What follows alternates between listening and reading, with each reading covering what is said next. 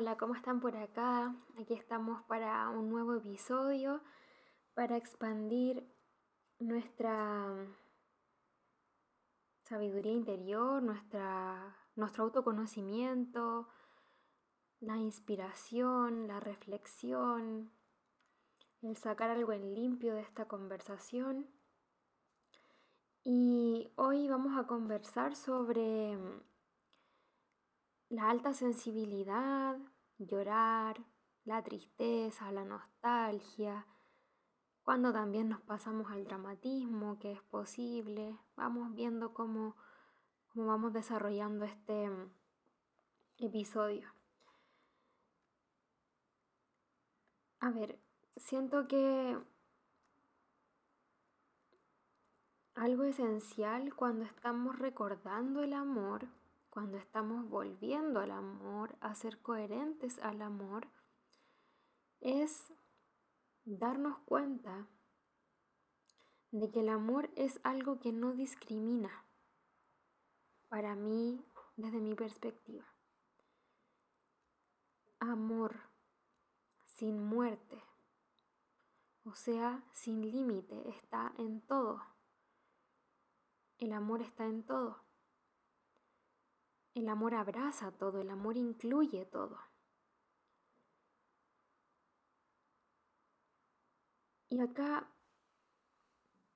siento que también es importante vincularlo al concepto vibrar alto, que está como muy, estos días he visto mucho cómo se ha criticado de pronto al, a la idea o al concepto de vibrar alto en redes sociales. Y vi por ahí como una imagen en Instagram que decía así como como que vinculaba el, el pensamiento positivo cuando no es saludable, o sea que es como pienso positivo cuando en verdad me siento totalmente por el contrario, pero como que me engaño pensando positivo y como vinculando eso a vibrar alto, como que vibrar alto fuera también ese positivismo tóxico o como que vibrar alto fuera incoherente a la tristeza, al enojo, al desgano. Y para mí vibrar alto es vibrar en amor. La frecuencia de más alta y elevada vibración es el amor. La frecuencia de más baja vibración es el miedo. Y Y resulta que yo siento que el amor no discrimina a la tristeza, ni a la rabia, ni al enojo. Por eso el amor para mí es como lo más cercano a la vida, lo más cercano a Dios, lo más cercano al universo, porque está en todo. No tiene un límite, no se ve limitado, no dice, no le cierra las puertas al enojo, no le cierra las puertas a la rabia, no le cierro las puertas a la tristeza, al desgano, no le cierro las puertas. Es como lo que enseñaba también eh, Jesús, que se me viene como de inmediato acá, cuando mucho de lo que él enseñaba tenía que ver con eso, tenía que ver como, no sé, en su parábola del hijo pródigo, que es como que enseñaba mucho, pero algo, una, parte de, todo lo que enseñaba tenía que ver con que, ok, la persona que era el hijo, ¿cierto? Que era este como señor que tenía sus dos hijos y uno como que pide la herencia y se va con la herencia y el otro hijo se queda trabajando con este caballero que es su papá, ¿cierto? Y después el hijo que pidió la herencia se la gastó y todo y volvió así como a la casa a pedir de nuevo ayuda porque se quedó sin nada y el papá lo recibe feliz y todo con los brazos abiertos y el, y el hijo, el hermano eh, de este niño como que se enoja con el papá porque recibe al hermano y fue como, oye, pero él, tú le estás haciendo una, una ceremonia de bienvenida y él se fue con la plata y ahora tú lo recibes así, más encima se la gastó toda. Y ahí está, está enseñando de amor, de no discriminación, de aceptar la diversidad. Aceptar la diversidad, no ponerle una condición. Y también, bueno, Jesús también lo enseñó en otras, en, otras circunstancias, con cuando le estaban diciendo como, como juzgando a esta mujer que, que era prostituta y que Jesús dice así como, bueno, el que esté libre de pecado, que lance la primera piedra y es como, nadie puede lanzar la piedra, pues, porque nadie está libre de pecado. Entonces, como acepta la diversidad de tu hermana, si tu hermana es diversa igual que tú. Y lo mismo se extrapola para mí con respecto a las emociones más densas que puede que estén muy en la vibración del miedo, quizás la tristeza, el drama. De, pronto cuando la tristeza pasa a dramatismo, cuando hay enojo porque me lo tomo personal, cuando hay desgano porque no tengo fe en el momento presente. Eh, todo eso puede estar muy ligado al miedo, que es lo contrario al amor, pero el amor no lo va a discriminar para mí. El amor no va a discriminar, el miedo no va a discriminar a nada. Entonces vibrar alto, vibrar en amor, para mí simplemente es aceptar. Aceptar mi emoción, aceptar mi tristeza, aceptar que no acepto cuando no acepto. Saber que voy a estar para mí independiente de lo que yo haga. A lo mejor hay un momento dado en el que no estoy para mí, no estoy disponible para mí estoy y por lo tanto seguramente no estoy disponible para nadie si no estoy disponible para mí o estoy disponible para alguien esperando que me retribuya de alguna manera. Entonces, también saber que, si, que van a haber momentos tal vez en los que yo no voy a estar disponible para mí, pero que es parte de la experiencia y que en el fondo igual estoy de alguna manera. Y para mí eso es el amor. Saber que voy a estar disponible para mí en este momento en el que tal vez estoy vibrando alto. Saber que voy a estar disponible para mí en algún momento en el que tenga tristeza, y que si en ese momento de tristeza se me olvida esto y no estoy disponible para mí en ese momento, no significa que yo no me vaya a volver a recibir. No significa que yo, wow, fracasé, me equivoqué. Sí, no pasa nada. Fluctuamos en momentos de alta y baja vibración y es parte de nuestra diversidad y está perfecto. Y siento que entender eso y comprenderlo es amor y es vibrar alto. Pero vibrar alto no es algo que tengamos que hacer tampoco. Y partimos desde el primer episodio aquí diciendo, no hay nada que tengas que hacer, no hay una obligación, no hay un camino correcto desde mi perspectiva y la perspectiva de amor medicina no hay nada que tengas que hacer. Y, y entonces vibrar alto no es una obligación. Estar en amor no es una obligación. Estar triste no es algo malo. Estar enojado no es algo malo. No tener ganas de levantarme no es algo malo. No hay nada con lo que yo tenga que encajar, más que experimentar lo que se me presenta en este momento y dejar de resistirme tal vez para... Porque si esta experiencia que se me repite y se me repite ya no es tan saludable, bueno, tal vez tengo que verla y comenzar a experimentarla en lugar de resistirme a ella. Bien, entonces con la tristeza, y con el llanto y con todas estas emociones que se nos presentan de frustración, que son parte y que no las visibilizamos, porque por supuesto que en redes sociales nos mostramos siempre filtramos lo que mostramos. Algunos muestran su opinión ante temas colectivos, otros más como temas personales, gustos, intereses, pero la oscuridad está escondida.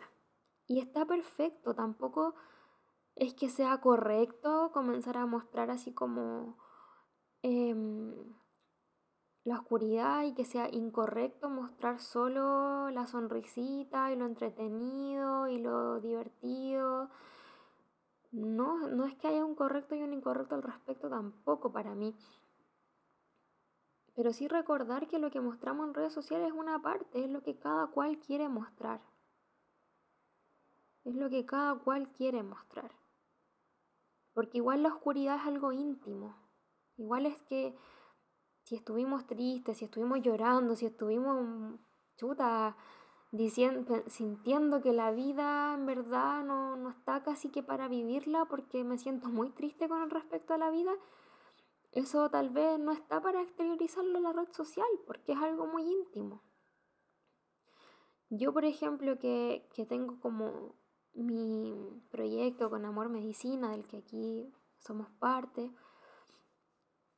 de ahí a veces comparto cuando he tenido estos momentos como de tristeza y en la historia pongo así como, pero lo hago por visibilizar, lo hago porque es mi trabajo visibilizar lo oculto para comenzar a aceptarlo, para, primero para comenzar a verlo, a, darme, a darnos cuenta de que yo, quien quiera, a darnos cuenta de lo que está reprimido, oculto, escondido, para aceptarlo y integrarlo, porque lo que yo no veo no lo sano.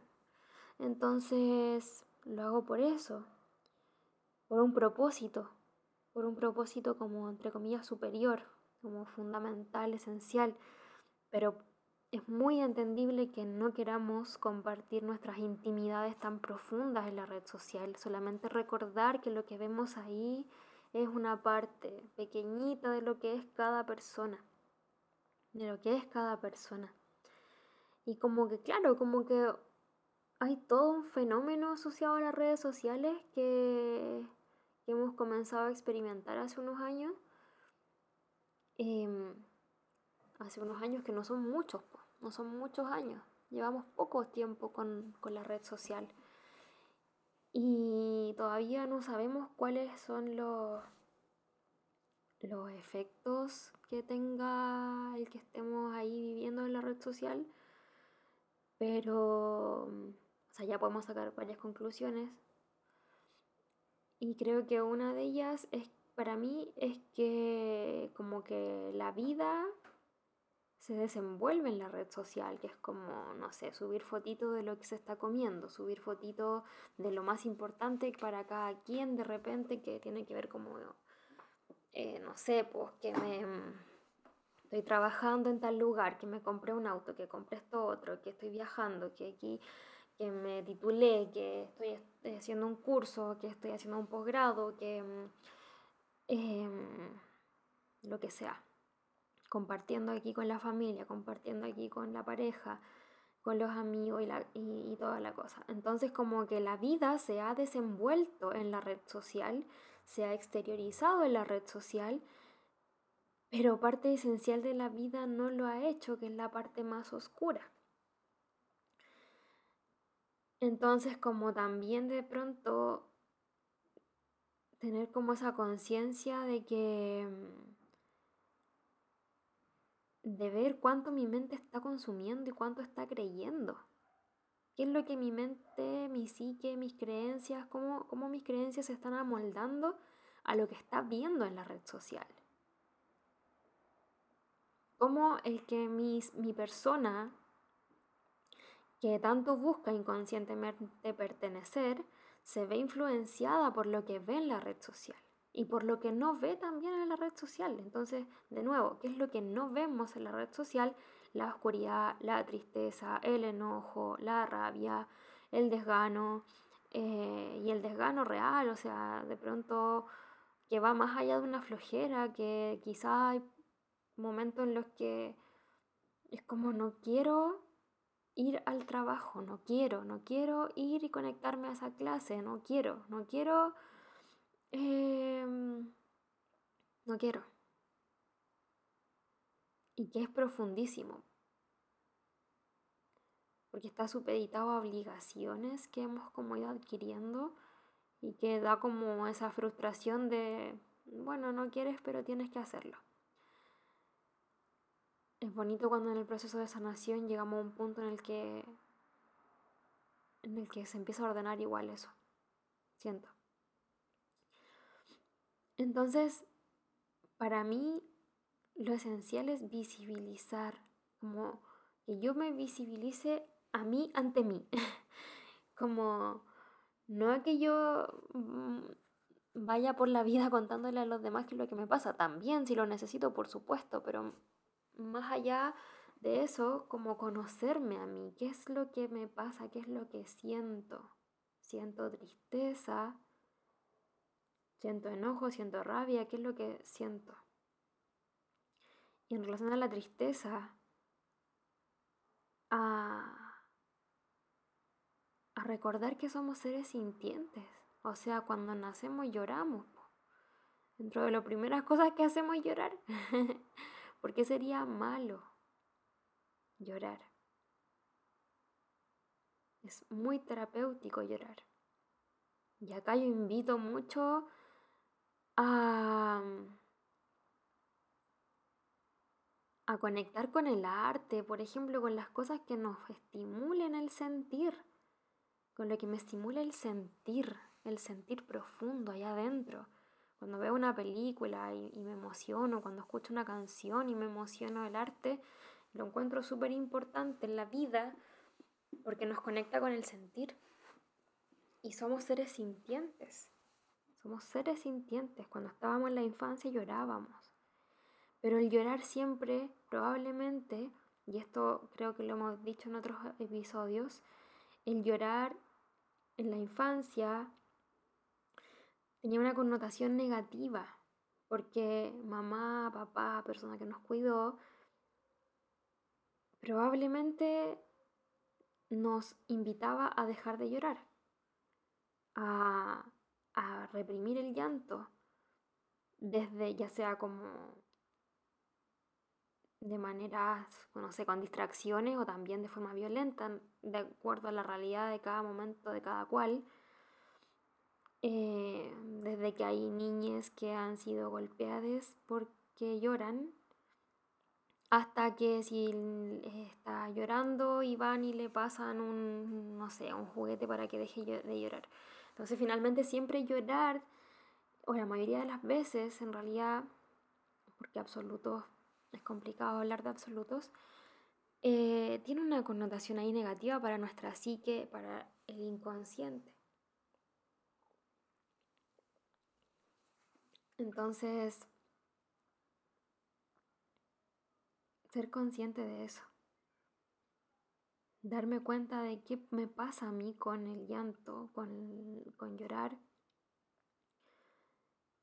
¿Cuál es mi experiencia al respecto? ¿Cuál es mi manera, cuál es mi relación que tengo con la tristeza, con el llanto, con la vulnerabilidad? Porque también está esta búsqueda de control inconsciente de nuestra psique, de nuestra persona, que es como si lloro, como que me pierdo el control, pierdo el control si lloro, porque me dejo guiar por la emoción de llorar y por lo que implica y por lo que los demás piensen cuando me vean llorando lo que los demás piensen cuando me vean llorando. ¿Qué va a pensar esta persona? Que tengo problemas, que no tengo nada resuelto, que... ¿Qué va a pensar? Que estoy mal. Entonces ahí siempre volvemos. Una, a que no controlamos lo que la otra persona piense. No, yo no puedo controlar lo que la otra persona crea de mí. Es, eso es su tarea. Lo que yo crea de ti es mi tarea y lo que tú creas de mí es tu tarea. Entonces, y aceptarme yo, porque en la medida que yo me acepto a mí, ya no necesito que otra persona me acepte.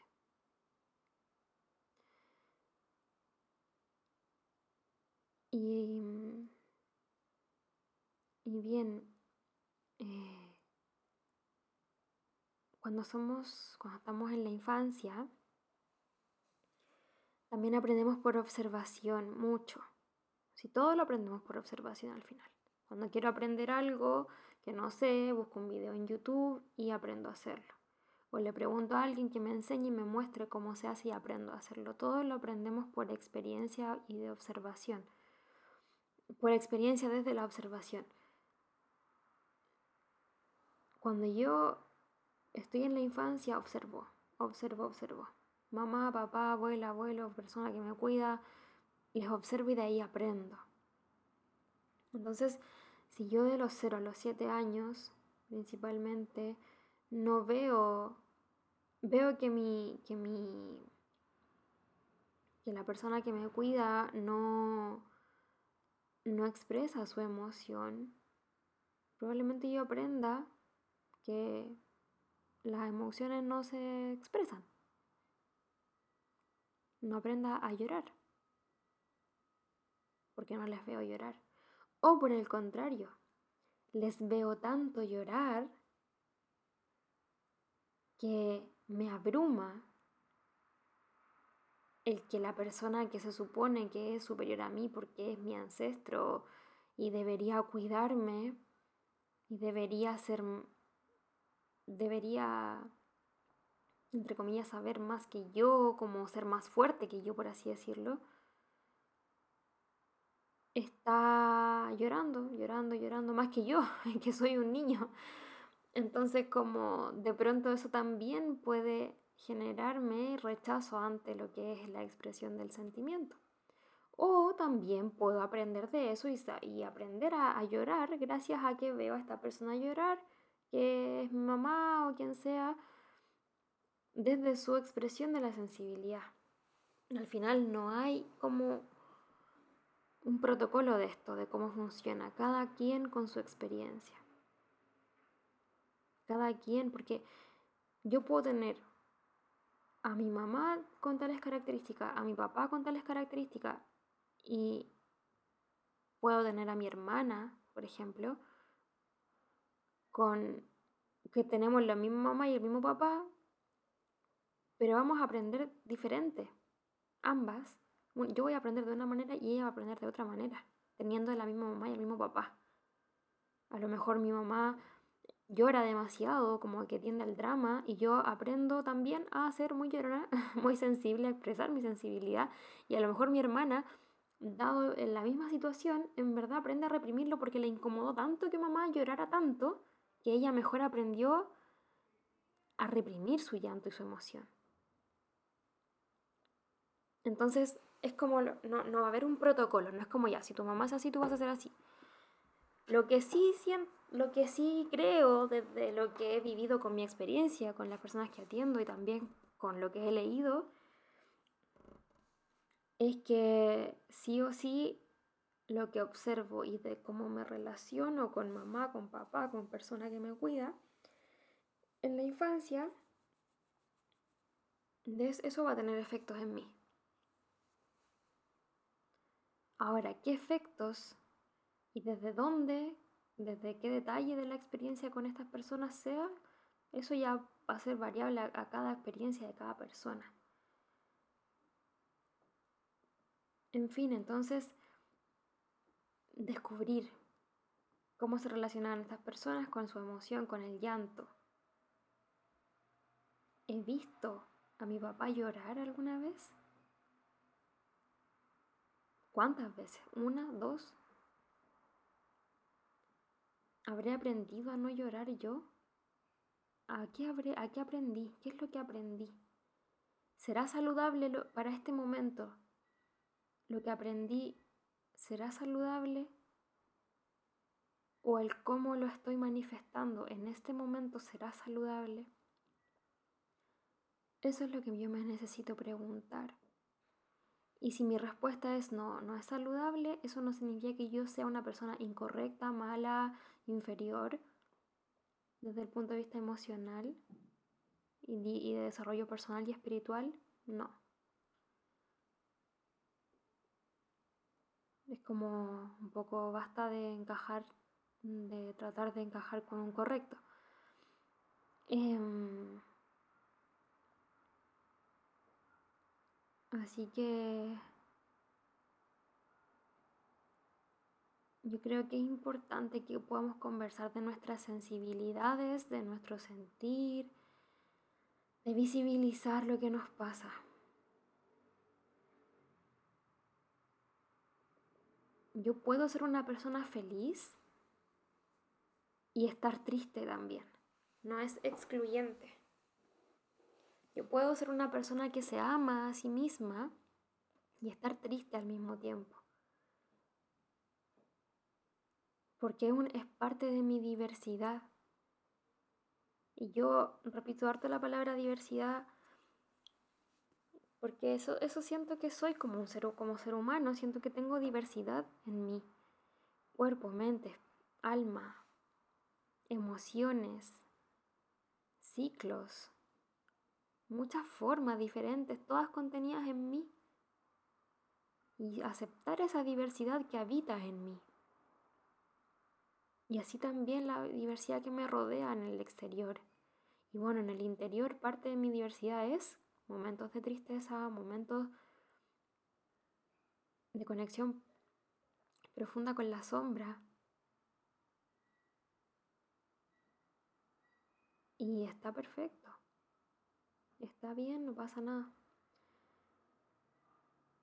Em, cuando, cuando hay momentos en los que en los que se nos hace difícil vivir inclusive. Siento que sobre todo cuando somos personas que estamos despertando hacia nosotras, hacia nosotros.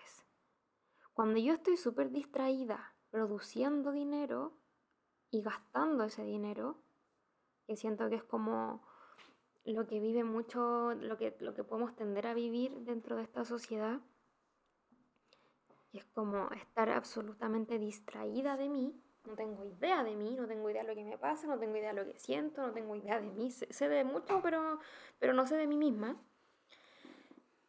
Cuando salimos un poco de eso y comenzamos a mirar hacia adentro, podemos conectar yo creo que más con la sensibilidad, con la tristeza. Y es como, quizá podría parecer para, para la lógica que para mí no es tan lógica. Eh, así como, pero si tú eres una persona que como que has hecho trabajo consigo, que has hecho trabajo contigo y te ves como tan contenta y, y cómo vas a, como que es poco eh, esperable que tengas tantos momentos de tristeza, y, y al final es, es que soy consciente de lo que me pasa. Soy consciente de lo que siento. Me permito estar triste y me permito sentir porque no me distraigo tanto. No me distraigo tanto. Estoy con la atención más en mí. Y soy una persona sensible cuando siento que cuando estamos despertando la conciencia, estamos despertando también hacia el sentir. Y el sentir es algo que igual habíamos de pronto olvidado un poco. Entonces como cuando la persona se enfrenta a conectar con el sentir, le da mucho miedo también porque es algo que había olvidado, es algo nuevo, es algo diferente a lo acostumbrado. Lo que es diferente a lo acostumbrado es lo que ahí activa nuestro mecanismo de defensa que es el miedo. Entonces, hice una encuesta por Instagram en donde fui preguntando como cositas sobre este tema y respondieron muchas personas, muchas personas. Me gustaría que Em, como contarles el resultado de, eso para que vayamos viendo cuánto compartimos. La mayoría de las personas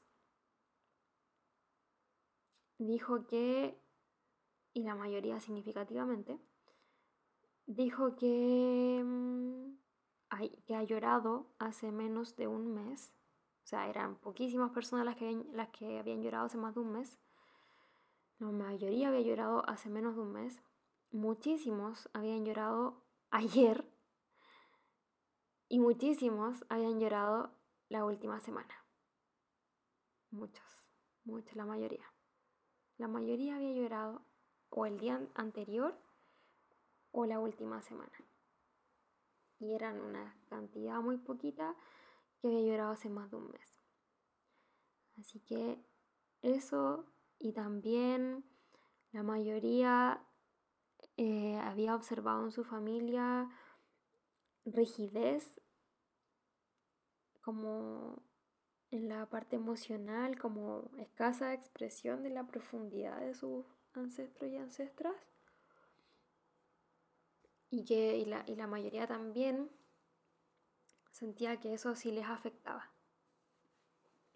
Y estaba claro para mí, o sea, si mamá, papá se comporta de una forma, por supuesto que eso va a tener efectos en mí. Si soy una persona, hablando como básicamente psicología, soy una persona que se conforma, se, conforma, me refiero, se, se crea a partir de la experiencia de infancia.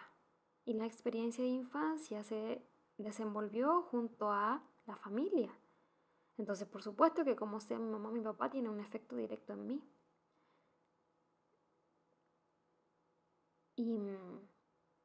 Y, ahí, por ahí también me comentaron que hace falta que educación emocional, siento que totalmente, y que, hacía, y que les hizo falta a nuestros ancestros y ancestras, totalmente de acuerdo.